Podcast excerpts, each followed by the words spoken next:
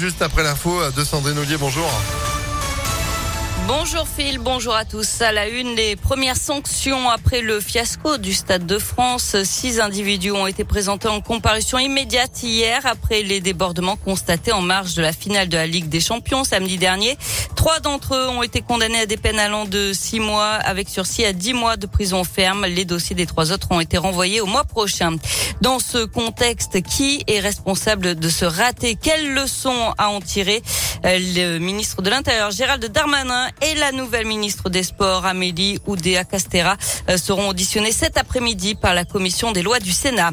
L'actualité, c'est aussi la fin de la trêve hivernale. À partir d'aujourd'hui, les expulsions locatives peuvent reprendre. Ça pourrait concerner 30 000 ménages en France, selon la Fondation Abbé Pierre. Une trêve qui avait été prolongée de deux mois en pleine crise sanitaire. Une marche blanche organisée dimanche à l'île d'Abo, en Isère. C'est en mémoire de Julie, tuée à coups de couteau par son ex-compagnon dans la nuit du 7 au 8 mai dernier à Bourgoin-Jallieu. C'est lui qui l'avait déposé aux urgences de l'hôpital Saint-Luc-Saint-Joseph de Lyon avant de prendre la fuite. Il s'était rendu le lendemain.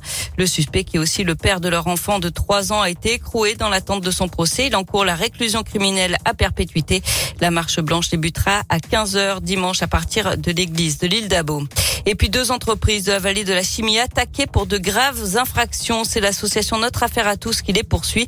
Dans son viseur, d'après le progrès, Arkema à Pierre-Bénite et Elkem Silicon à Saint-Fond. L'association veut alerter sur les dangers encourus par leurs salariés, les riverains et les écosystèmes. Ça concerne notamment la pollution des sols, des eaux et le stockage de produits dangereux. On passe au sport avec du basket. Début des demi-finales des playoffs pour l'Asvel contre Dijon. C'est à 20h ce soir à l'Astrobal. Je vous rappelle qu'hier, les filles ont perdu 78 à 62 contre Bourges. En finale, elles sont menées 2-0 dans cette série au meilleur des cinq matchs.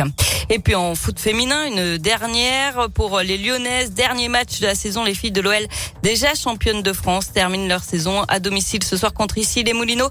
C'est à 20h45 au centre d'entraînement de Dessine.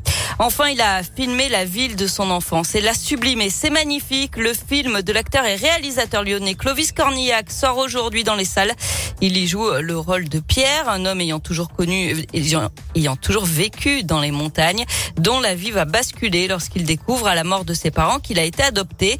Il enquête alors pour retrouver ses origines, une recherche qui va, qui va le mener à Lyon. De nombreuses scènes ont été tournées dans le Rhône, à Bron, Villeurbanne-la-Mulatière, le parc de la Tête d'Or, mais surtout dans le vieux Lyon, une priorité pour Clovis Cornillac. Quand je regarde cette ville dans mon souvenir de l'enfance, de, la manière quand je venais à Lyon tout le temps voir ma grand-mère qui me gardait beaucoup et puis la famille, c'est un regard euh, amoureux quoi. Et cette ville, même quand je suis venu y travailler euh, au début au théâtre, euh, je, l'ai toujours vu avec des, des, yeux amoureux. J'ai cherché à la Croix-Rousse, parce que la Croix-Rousse pour moi, voilà, c'était l'enfance. Mais le vieux Lyon a cette chose d'historique, de magique. Moi, si je vois un film comme ça, avec Lyon comme ça, je me dis, je veux, aller là, je veux vivre là. Je veux être dans ces rues, je veux être dans ces endroits euh, biscornus, euh, qui montent, qui descendent, qui sont... Euh, ça donne envie, quoi. Voilà, c'est magnifique de et avec Clovis Cornillac en salle à partir d'aujourd'hui. Voilà, l'occasion de retrouver notre bon vent, un vieux lion sur écran géant au ciné dans les salles obscures. Puis vu le temps qu'il fait dehors, hein, un petit ciné, ça oui, peut faire du bien. Mal. Là pour le coup, c'est un pot-au-feu à midi ou un couscous? Qu'est-ce que va sortir les plats d'hiver? Petite raclette. Raclette, mais je suis bête. Oui, oh, une raclette. ah, vous en êtes capable. Ah, j'ai déjà faim. Ah, ça m'étonne pas, vous êtes tout le temps faim. On retrouve à midi Oui. Allez, à tout à l'heure. Bon, en même temps, ça creuse un peu, c'est